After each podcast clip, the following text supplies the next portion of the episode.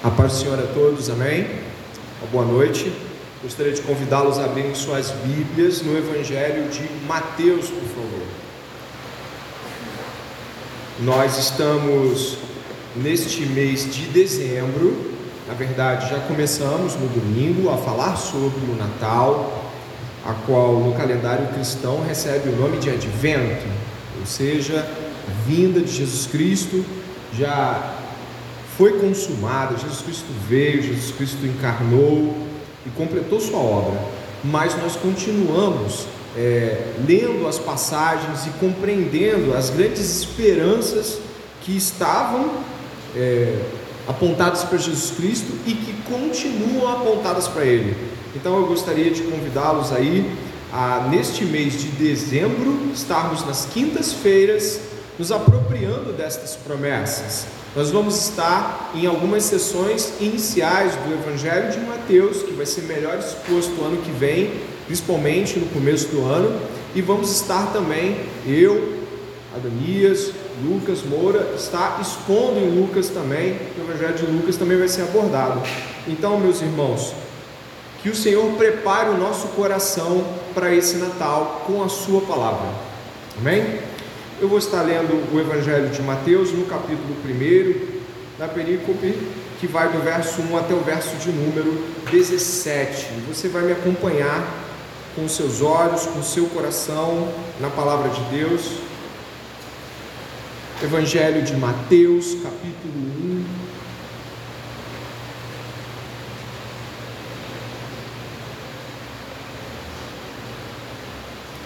Diz assim a palavra do Senhor: Livro da genealogia de Jesus Cristo, filho de Davi, filho de Abraão. Abraão gerou Isaac, Isaac gerou Jacó, Jacó gerou Judá e os seus irmãos. Judá gerou Pérez e Zera, sua mãe foi Tamar.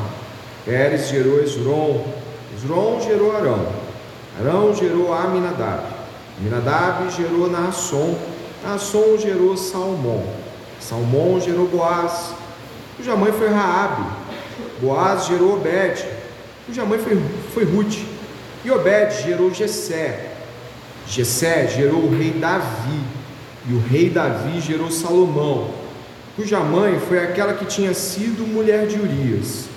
Salomão gerou Roboão, Roboão gerou Abias, Abias gerou Asa, Asa gerou Josafá, Josafá gerou Jorão, Jorão gerou Uzias, Uzias gerou Jotão, Jotão gerou Acás, Acás gerou Ezequias, Ezequias gerou Manassés, Manassés gerou Amon, Amon gerou Josias, Josias gerou Jeconias, e os seus irmãos no tempo do exílio na Babilônia.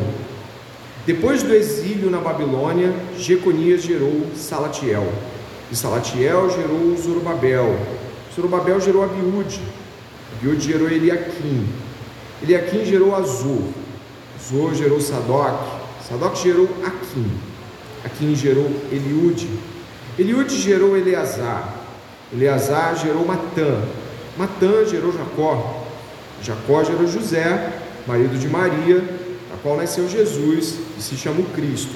A igreja toda junta, verso 17, por favor.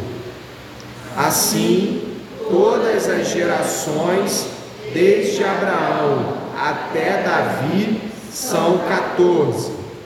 Desde Davi até o exílio na Babilônia, 14 gerações e desde o exílio na Babilônia até Cristo, 14 gerações. Ore comigo neste momento, pedindo que a palavra de Deus encontre um repouso no nosso coração, um lugar no nosso coração que de fato transforme as nossas vidas esta noite pela aplicação dela no poder do Espírito Santo. Ore comigo, por favor.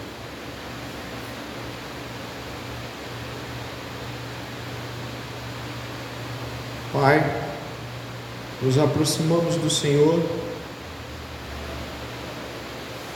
na compreensão de nossas fraquezas e limitações e pedimos que o Espírito Santo atue nesta porta aberta por Jesus Cristo para que nos cheguemos a Ti e atue de tal forma que a palavra nos transforme, Pai, poderosa tal como é. Que todos nós estejamos extremamente atentos à palavra de Deus, sejamos transformados por ela, reconheçamos que é voz de Deus no nosso coração, nos arrependamos dos nossos pecados e respondemos com obediência e fé, Pai. Em nome de Jesus. Amém.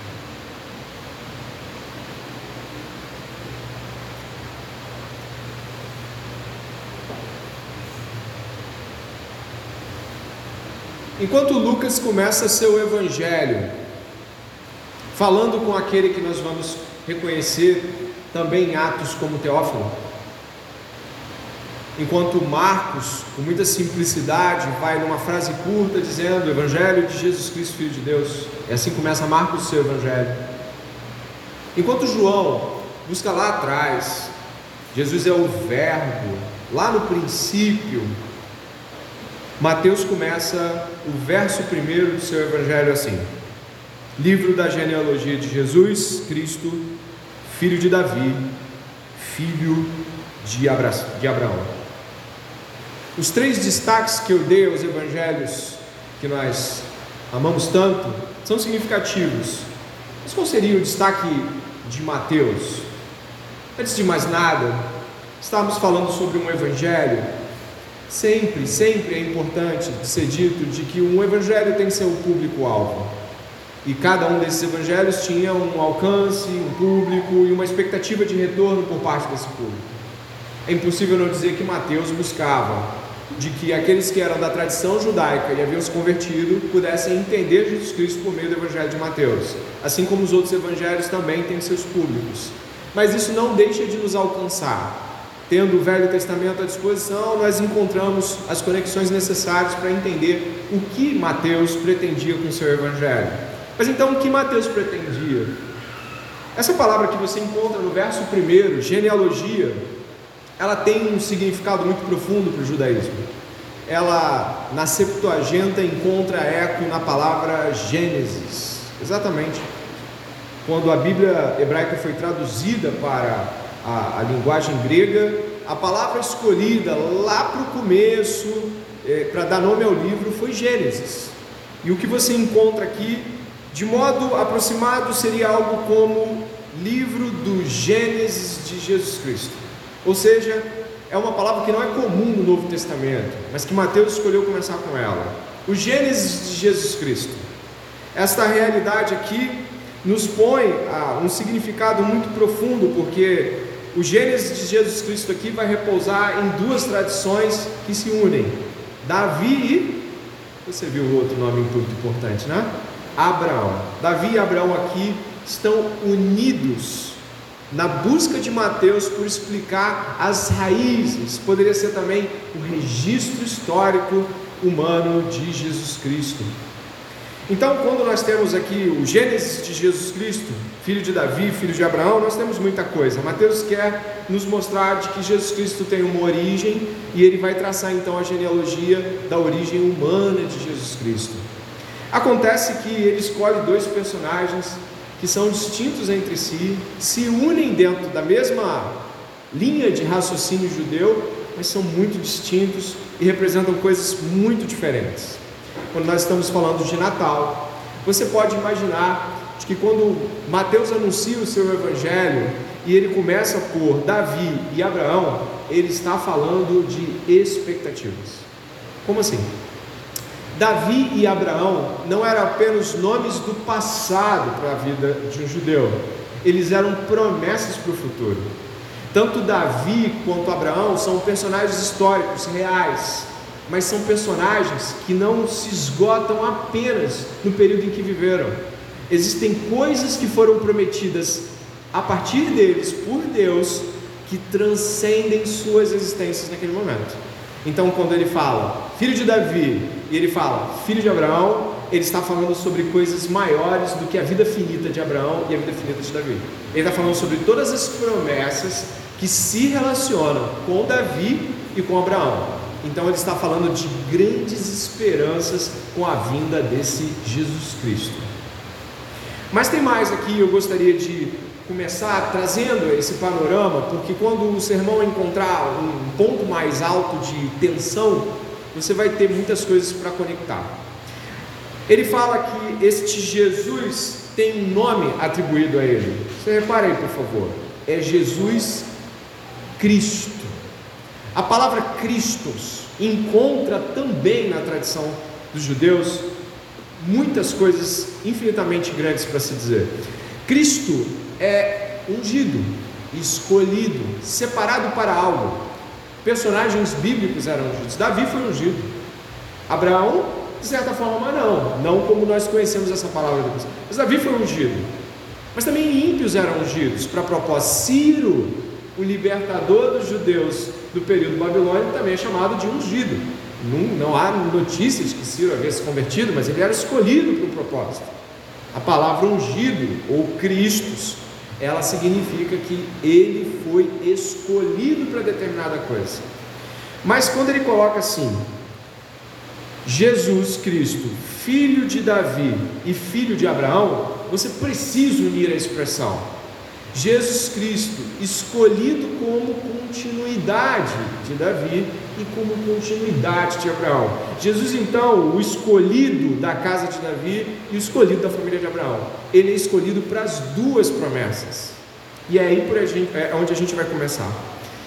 Um dos relatos mais bonitos da expressão ungido se encontra na boca de Ana, quando ela teve o menino Samuel e ela fez um cântico lindíssimo. Ela disse o seguinte sobre ungido: fala assim: O Senhor destrói os seus inimigos, dos céus troveja contra eles, o Senhor julga as extremidades da terra, dá força ao seu rei e exalta o poder do seu ungido. Nós nem tínhamos rei quando Ana escreveu isso, ela já profetizava sobre o poder desse ungido, já é uma profecia pré-davídica que Ana está fazendo. Não tinha nem Saul, mas ela já está apontando para algo grandioso acerca deste ungido. As expectativas messiânicas eram altas. Eu vou usar o termo Palestina, que não é um termo da época, é anacrônico, mas eu vou usar assim mesmo, para você entender que a gente está falando daquela região ali Israel. O tempo que eles estão vivendo aqui era um tempo com elevadas preocupações com a vinda do Messias.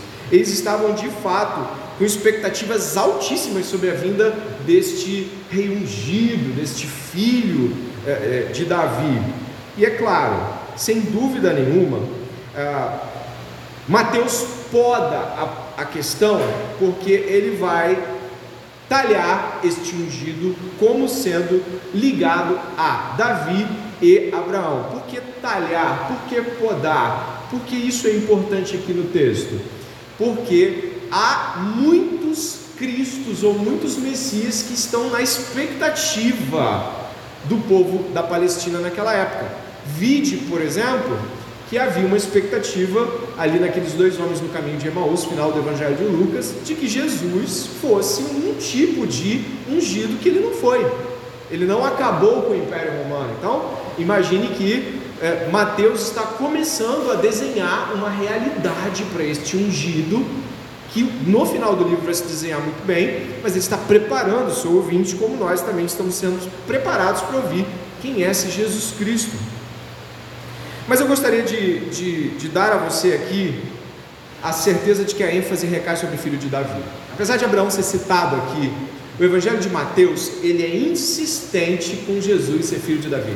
Cegos e coxos clamam para que o filho de Davi os cure. O filho de Davi é ênfase maior no Evangelho de Mateus. Então, apesar da gente ver Abraão e tem aqui sentido da gente estar conversando sobre Abraão, Davi é de fato digamos assim, o grande tipo que aponta para esse Messias. Eu quero que você possa entender que quando Mateus usa filho de Davi, e nós vemos em Mateus uma amplitude muito grande da casa de Davi, ele sabe do que ele está falando.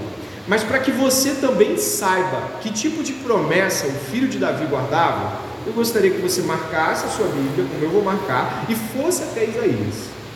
Ao chegar em Isaías, no capítulo de número 11, Velho Testamento, mais lá para o meio da Bíblia, vai andando lá bem quase no meio da Bíblia mesmo. No capítulo 11 de Isaías, nós temos que este que viria da casa de Davi, que estava derrubada, o rei era um, um, um homem que não era da casa de Davi na época que Jesus nasceu, Herodes o Grande ele era uma mistura de Moabita, Asmoneu, ele tinha tudo menos judeu quase no sangue. Então ele não era da casa de Davi. Aqui é importante relatar de que quando ele fala Jesus filho de Davi, ele está querendo dizer algo como que nós vamos ver agora no capítulo 11 de Isaías. Dê uma olhada no capítulo 11 de Isaías, por favor. Olha o que você encontra sobre este filho, esse rebento de Jessé, Ok? Repare só, Jessé é pai de Davi. Como você sabe, Isaías escreve já, Davi já havia morrido há muitos anos lá, ali, pelo menos 200, 300 anos de Davi ali. Dê uma olhada. Do tronco de Jessé sairá um rebento e das suas raízes brotará um renovo.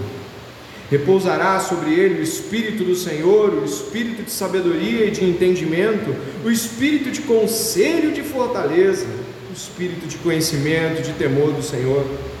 Ele terá o seu prazer no temor do Senhor, não julgará segundo a aparência, nem decidirá pelo que ouviu dizer, mas julgará com justiça os pobres e decidirá com equidade a favor dos mansos da terra. Castigará a terra com a vara de sua boca e com o sopro dos seus lábios matará o perverso. O cinto dele será a justiça e a verdade será a faixa na cintura. O lobo habitará com o cordeiro, o leopardo se deitará junto ao cabrito, o bezerro, o leão novo e o novilho gordo andarão juntos, e um pequenino os guiará. A vaca e a ursa pastarão juntas, e as suas crias juntas se deitarão, e o leão comerá palha como o boi. A criança de peito brincará sob a toca da cobra, e já o desmamado meterá a mão no ninho da serpente não se fará mal nem dano algum em todo o meu santo monte, porque a terra se encherá do conhecimento do Senhor, como as águas cobrem o mar. Naquele dia, a raiz de Jessé estará posta por estandarte dos povos, as nações recorrerão a ela, e a glória será a sua morada. Verso 11. Naquele dia o Senhor tornará a estender a mão para resgatar o resto do seu povo que for deixado da Assíria, do Egito, de Patros, de Etiópia, de Elão, de Sinar, de Ramate, das terras do mar. Levantará um estandarte para as nações, ajuntará os desterrados de Israel, recolherá os dispersos de Judá, desde os quatro cantos da terra. Verso final, 13. A inveja de Efraim acabará, e os adversários de Judá serão eliminados. Efraim não terá inveja de Judá, e Judá não oprimirá Efraim. Que coisa magnífica! O rebento de Jessé guarda consigo promessas altíssimas. Eu vou com você do verso 1 só trazendo esses significados. Repare que do verso 1 ao verso 2 fala de uma capacidade de conhecimento e de espírito que repousa sobre ele que é enorme. Ele basicamente tem a sabedoria de Salomão, mas ele tem o temor que Salomão perdeu. O temor do Senhor está sobre ele. Ele é sábio, ele tem conhecimento e tem temor. Repare que avançando, ele é um juiz, verso 3, 4, 5, que olha para além daquilo que se pode ver. Ele é um juiz que vê o coração. E isso é exatamente o que nós vemos Jesus ser narrado, porque sabemos que tu não olhas segundo a aparência, o que diz no Evangelho de João. Jesus Cristo está sendo assinalado e desenhado aqui. Se você olhar do verso 6 até o verso de número 8, já temos um salto muito para frente a nova criação, onde os animais não atacam as crianças, as crianças metem a mão no toca de cobra, leão, cordeiro, leopardo, os animais não se atacam, acabou. Esse tronco de Jessé, ele vem com uma expectativa de pacificação, onde até mesmo a ordem criada é recriada. A maldade, no verso 9, é desfeita. O conhecimento de Deus cobre a terra como as águas cobrem o mar, os novos céus nova terra, onde a maldade não habita, não é mais, não existe mais. Repare aí, do verso 10 até o verso número 12, diz que ele atrairá todos os lugares da terra, todos aqueles que estão espalhados. A, a gente encontra aqui no verso 11 o resgatador, o Messias é um resgatador, olha o verso 11 de Isaías 11. Repare que no verso 12 ele levantará um estandarte para as nações, ele é uma espécie de, de ponto colocado para que todos ao redor venham e afluam a ele. O livro de Isaías repleta essas afirmações de que o Messias atrai para si todas as nações da terra. A gente encontra no Apocalipse exatamente isso. Todas as nações da terra, todos os povos, todas as línguas adorando o Messias. Mais à frente, se você puder observar, nós vamos encontrar essa realidade do verso 12, daqueles, ó, juntará os desterrados de Israel, recolherá os dispersos de Judá, desde os quatro cantos da terra. Existe algo muito especial aqui. E algo que você precisa entender dentro de uma realidade mais ampla. Porque neste momento aqui, ele está falando de todas as nações e Israel em um mesmo pacote. O Messias está unindo nações e está unindo seu povo. E isso é uma promessa dada a Abraão no capítulo 12 de Gênesis, onde é dito: O Senhor disse a Abraão: Sai da sua terra, da sua parentela e da casa de seu pai, e vá para a terra que eu lhe mostrarei. Farei de você uma grande nação, o abençoarei e engrandecerei o seu nome. Seja uma bênção. Em seguida ele diz: de que em Abraão serão benditas todas as famílias da terra. Existe uma bênção abrâmica dentro de Isaías. Mas sabe o que é magnífico nisso tudo? É que Mateus uniu duas perspectivas de promessa de uma maneira arrebatadora. Se você for até Mateus de novo, você vai ver que ele começa com Jesus Cristo, filho de Davi, filho de Abraão, não é isso? Agora eu peço que você, ainda que marcou o capítulo 1, tenha marcado, você vá até o final de Mateus. Final, final, final, final de tudo. O que você encontra no final de Mateus é o seguinte, a partir do verso 18. Repare que Mateus 28, 18 diz. Você conhece esse texto? Jesus aproximando-se, falou-lhes, dizendo: Toda autoridade me foi dada no céu e na terra. Portanto, vão e façam discípulos de todas as nações, batizando-os em nome do Pai, do Filho, do Espírito Santo, ensinando-os a guardar todas as coisas que tenho ordenado a vocês. E eis que estou com vocês todos os dias até o fim dos tempos. Toda a autoridade do rei e todas as nações de Abraão estão unidas na grande comissão. Existe uma unidade no Evangelho de Mateus. Você vê aqui no final de que a autoridade da casa de Davi e as promessas de Abraão começam o livro de Mateus, terminam o livro de Mateus e o que nós temos desta grandeza é justamente que a grande comissão é uma unidade em promessa, tanto da casa de Davi, da autoridade dada a, Jesus Cristo, quanto das nações serem abençoadas. E você deve ter percebido como elas serão abençoadas? Acredito que sim, né? Ensinando-os a guardar todas as coisas que você tem. Por quais espaços? Todos os lugares do mundo ou seja, o conhecimento de Deus inundando a terra.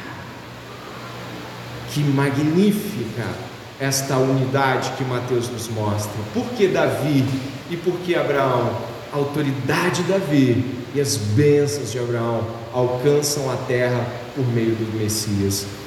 Quando vimos essas coisas magníficas, nós glorificamos a Deus porque um homem não tem capacidade de unir estas perspectivas grandiosas. Mateus era um homem como nós, e aproveitando Tiago, sujeito aos mesmos defeitos e paixões. Mas Deus usou Mateus para unir as grandes promessas de Deus aqui, e o que nós vemos é apenas o verso 1. Estamos apenas em Mateus 1. Por isso que eu disse que Davi e Abraão aqui representam muito mais. Amém?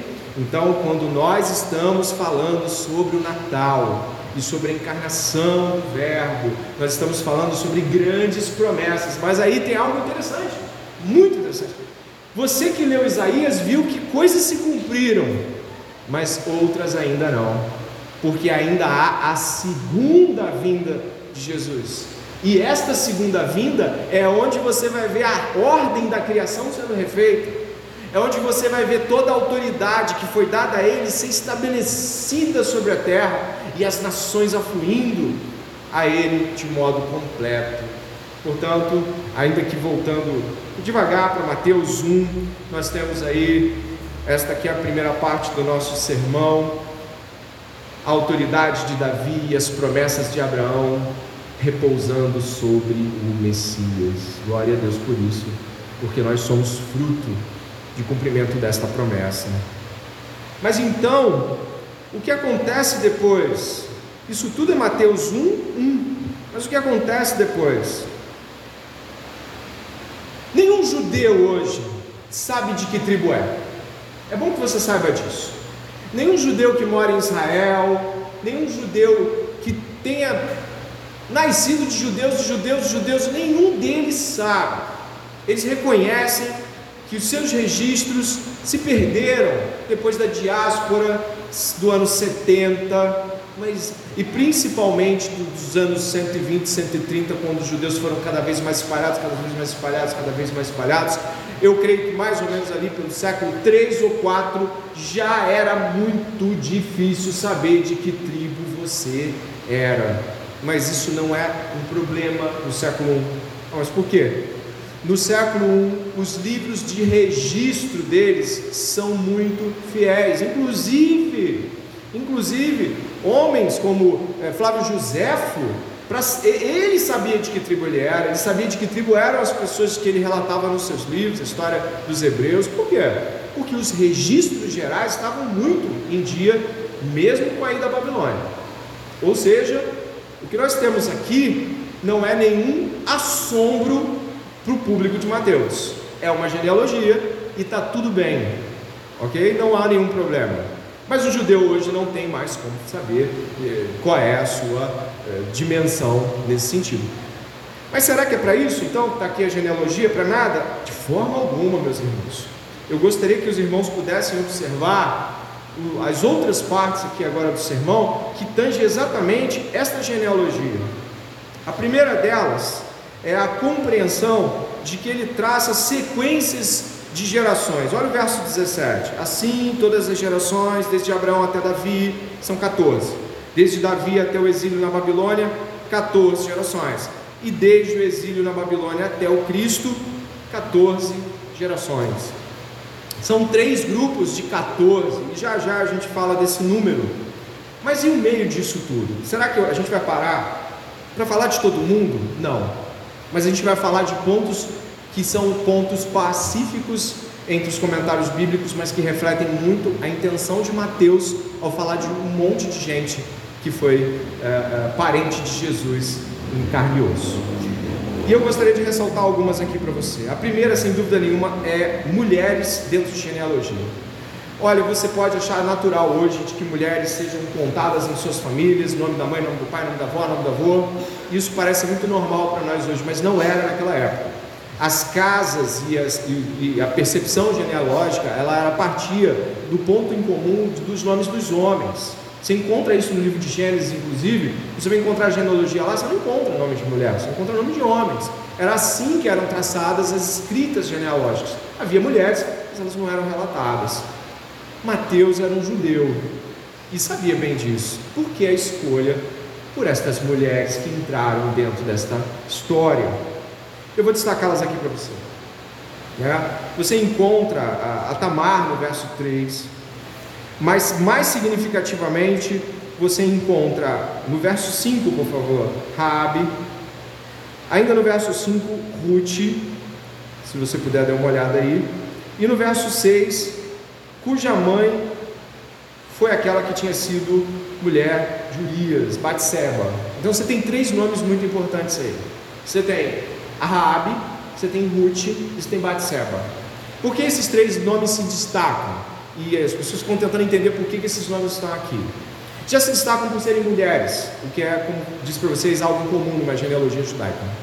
Mas se destacam por não serem mulheres judias. Isso é destacado, isso é importante. Ah, até mesmo Batseba, que era casada com um Eteu e provavelmente então não era naturalmente judia, ela também é considerada dentro daquilo que nós entendemos como fora da aliança e a expressão é gentia. Então nós temos três gentias aqui. Nós temos Raabe, que era prostituta antes de abandonar, o que parece, abandonou a sua vida pregressa. Nós temos Ruth, que é uma moabita, viúva. E nós temos Batseba, que viveu um adultério com Davi e esse adultério gerou marcas profundas no reinado de Davi, muita coisa aconteceu após isso. Nós temos três mulheres aqui. Muita coisa é dita em relação a isso e muita coisa é afirmada, mas sem muitas significações. Mas uma delas me chamou bastante atenção. A afirmação de que estas três mulheres se ligam principalmente à intenção de Mateus de resgatar as próprias mulheres dentro da percepção do judaísmo. A expressão Gênesis não é à toa, elas se ligam a raízes mais profundas. Eu quero colocar isso para você, unindo isso a mais um nome que é por que ele está aqui você por que este nome foi escolhido? Porque ele não foi cortado. Cortado? Sim, sim. Não foram só essas pessoas. Mateus fez uma edição porque isso aqui seriam mais de 500 nomes aqui. Então Mateus foi tirando e colocando os significativos. Por isso, ele ter escolhido essas três mulheres é muito importante. E eu já vou te falar. Verso 10. Existe um nome no verso 10 que é muito, muito, muito difícil de se narrar na história de Jesus. É o mais impiedoso rei. Junta Judá e Israel três vezes aí. Manassés. Manassés queimou filho a Moloque. Manassés botou ídolo no templo. Isso é só para começar. É, Manassés era terrível. Não houve pior rei do que Manassés. Mas ele está aqui. Ele foi escolhido aqui. E aí que eu quero mostrar para você que a estrutura de Mateus é uma estrutura unificadora. Ele traz as mulheres que não são da aliança.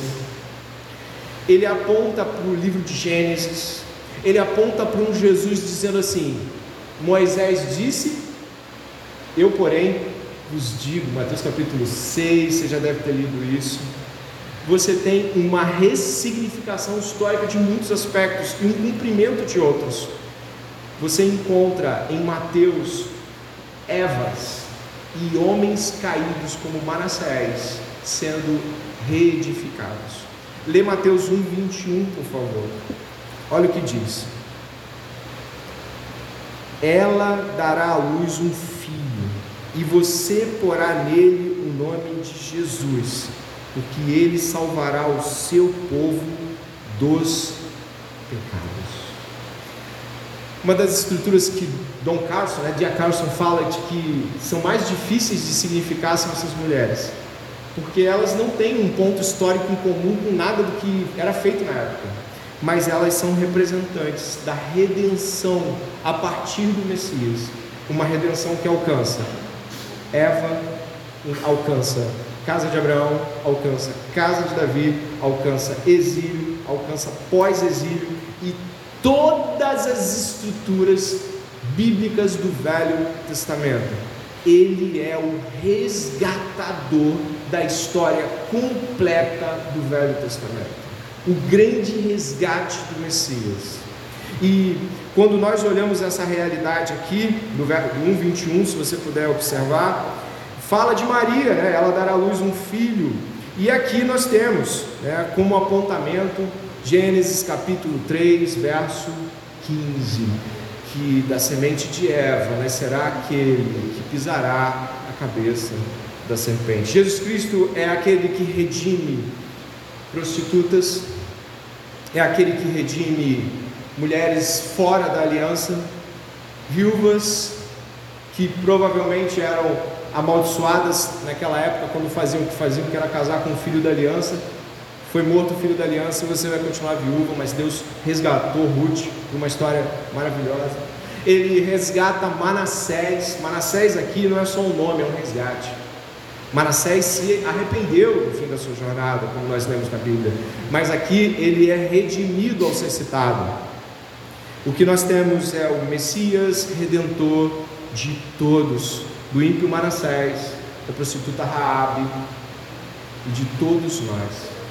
Quando nós olhamos para Jesus Cristo, devemos olhar para Jesus Cristo como aquele que nos resgatou de absolutamente tudo. E qualquer um dos que estão aqui podem ter certeza de que Jesus Cristo pode perdoar os seus pecados, de que Jesus Cristo pode resgatar da pior vida que você estiver vivendo, do, do, do, pior passado que você tiver. Jesus Cristo é o resgatador e ele inclui todos em sua própria narrativa, como incluiu em sua cruz os nossos pecados. Mas isso não é o, o fim da nossa história. Temos um último ponto aqui. Se você puder perceber junto comigo, existe uma palavra que é talvez a das mais mencionadas aqui. Tirando a palavra gerou, Gênesis, Gênesis, a palavra exílio é mencionada quatro vezes. Repare, por favor, que até o verso 17 é dividido em exílios. Antes do exílio, depois do exílio. Por que esta insistência no exílio? Repare o final da frase. Diz assim: e desde o exílio da Babilônia até Cristo 14 gerações. Por que 14 gerações? Por que usar 14? 14 era o número que representava o nome de Davi. As palavras, tanto no grego quanto no hebraico, tinham valores numéricos.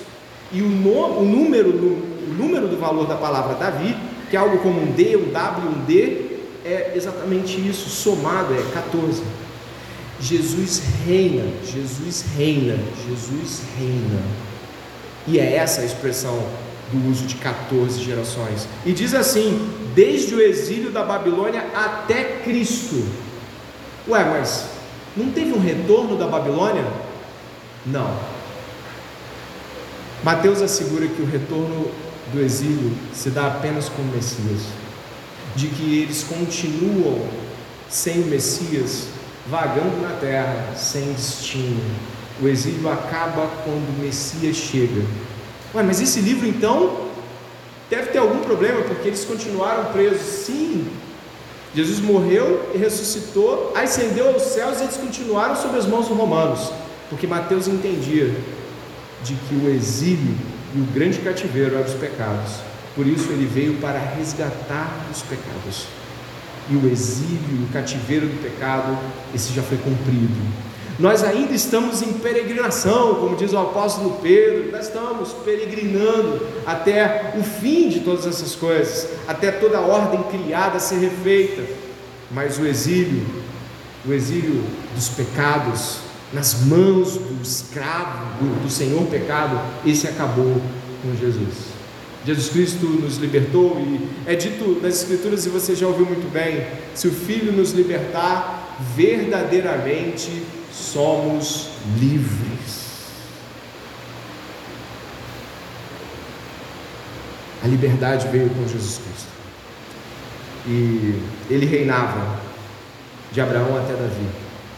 Ele reinava de Davi até a Babilônia.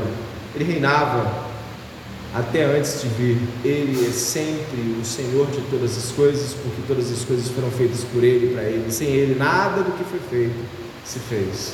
O Rei Jesus Cristo. E, concluindo, eu gostaria que você pudesse ver a importância que Mateus dá a esse resgate no capítulo 9, por favor. Se você for até Mateus 9, você vai encontrar como Mateus entende essa realidade ao falar do próprio resgate dele. Mateus capítulo 9, o verso 2. Jesus Cristo chega até uma cidade e trouxeram para ele um paralítico. 9:2 de Mateus, nós estamos terminando agora. 9:2 de Mateus, dê uma olhada, por favor. Diz assim: E eis que lhe trouxeram um paralítico deitado no leito. Jesus, vendo a fé que eles tinham, disse ao paralítico: Coragem, filho, os seus pecados estão perdoados. Mas alguns escribas diziam entre si: está blasfemando. Jesus, porém, conhecendo os pensamentos dele, disse: Por que vocês estão pensando mal em seu coração?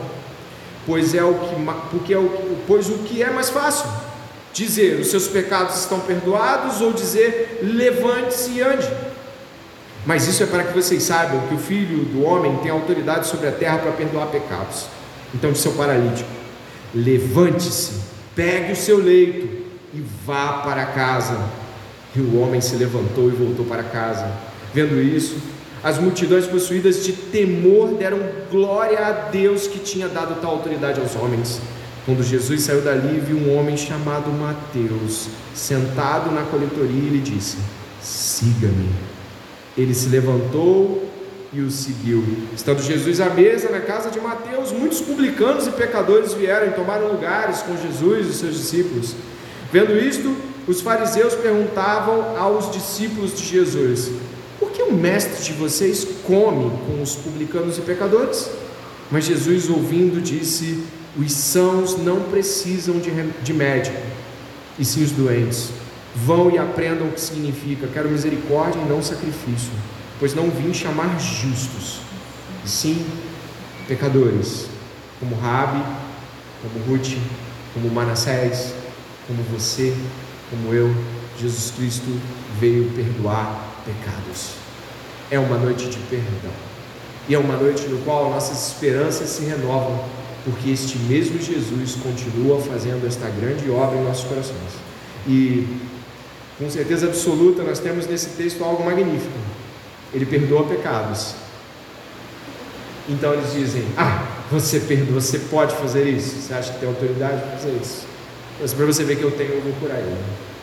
Ele entende que a cura da alma, do espírito do homem, é muito maior e muito mais difícil do que a cura de um corpo que não anda.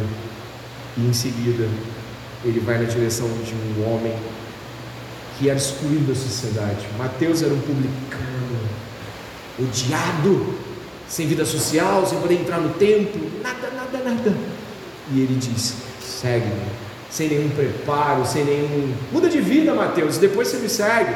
Faz isso, depois você vem atrás de mim. Não, o chamado de Jesus, né? Segue-me. Segue-me como? Estava na banca, colhendo impostos para os romanos. Não houve nenhum duas semanas de discipulado com Mateus, vem. É assim que Jesus faz todas as noites. É isso que ele faz aqui hoje. É isso que ele faz quando nós vamos cheios de pecados a eles. A ele, ele diz: Vem. E que o Senhor, que já concluiu sua obra salvífica e há de completar a renovação de todas as coisas, este que nós esperamos, este Jesus que nós esperamos, que isso seja uma esperança que vá para além do Natal deste ano, para toda uma vida. Amém? Nós vamos orar. Se você tiver pecados com os quais se envergonha, tal como eu, você pode se chegar a Jesus hoje diretamente, sabia? Se você tiver coisas das quais se envergonha de falar a homens, você pode se chegar a Ele. Se você hoje entendeu tamanho do resgate, chegue-se a Jesus. Ele disse em Mateus mesmo, né? Vinde a mim, todos vós que estáis cansados e sobrecarregados, e eu vos aliviarei. Gente como a gente pode chegar até Ele essa noite e encontrar perdão.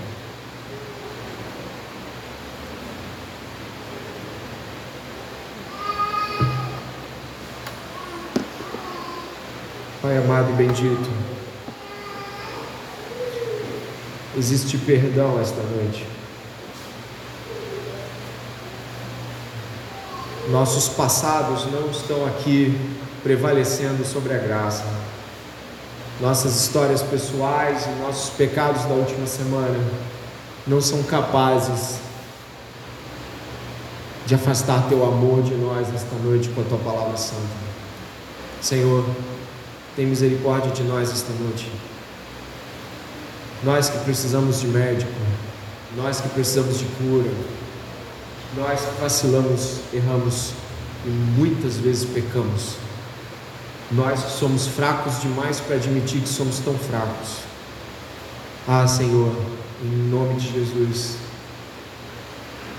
anima-nos, levanta-nos e guia-nos. E que nesta noite todos os filhos de Deus venham a Ele e encontrem cura. Esse é o nosso pedido, Pai. Que todos que se chegarem a Jesus encontrem a mão do Senhor estendida, porque é promessa tua. Pai, obrigado, obrigado por enviar Jesus Cristo e obrigado por, por prometê-lo mais uma vez a nós naquele grande dia. Por favor, Senhor, que o nosso coração deseje a tua presença de modo muito intenso esta noite. Que paremos, Senhor, por alguns instantes para pensar no tamanho dessa salvação, desse resgate. Que nós adoremos o Senhor Espírito e Verdade. Que o nome de Jesus seja honrado nesta igreja, por cada crente e visitante que aqui está. Que o nome de Jesus prevaleça sobre todo pecado, sobre toda inveja, toda mentira. Ajuda-nos, Senhor, a completar esta jornada, a entregar, Senhor, esse combate até o fim, guardando a fé. Não nos deixe esmorecer, Senhor. Pelo contrário, anima-nos. Anima-nos nesta noite. Como o Senhor disse para aquele homem, coragem. Diga para nós também, Senhor, com a tua palavra em nossos corações, nos encoraje. Nossos pecados foram perdoados. Te agradecemos por este culto, por poder cultuar, por poder chegar-se a Deus. Te agradecemos porque só o Senhor mesmo para nos amar assim. Te agradecemos porque a tua palavra é verdade e vida e renova o coração. Te agradecemos porque Jesus reina e isso é grande. E assim, nos preparando, Senhor, para o Natal, nos preparando para trabalhar amanhã, nos preparando, Senhor, para enfrentar os desafios, nos preparando, Senhor, para tomar as decisões de expulsar coisas erradas da nossa vida. O Senhor nos preparou esta noite e nós recebemos este preparo. Que em nome de Jesus nenhuma palavra se perca, que não venhamos a deixar de lado nenhuma das suas promessas. Assim oramos, agradecidos, em nome de Jesus, o Messias, o Cristo. Amém e amém. Deus abençoe a todos, faça a sua oração silenciosa, fale com Deus.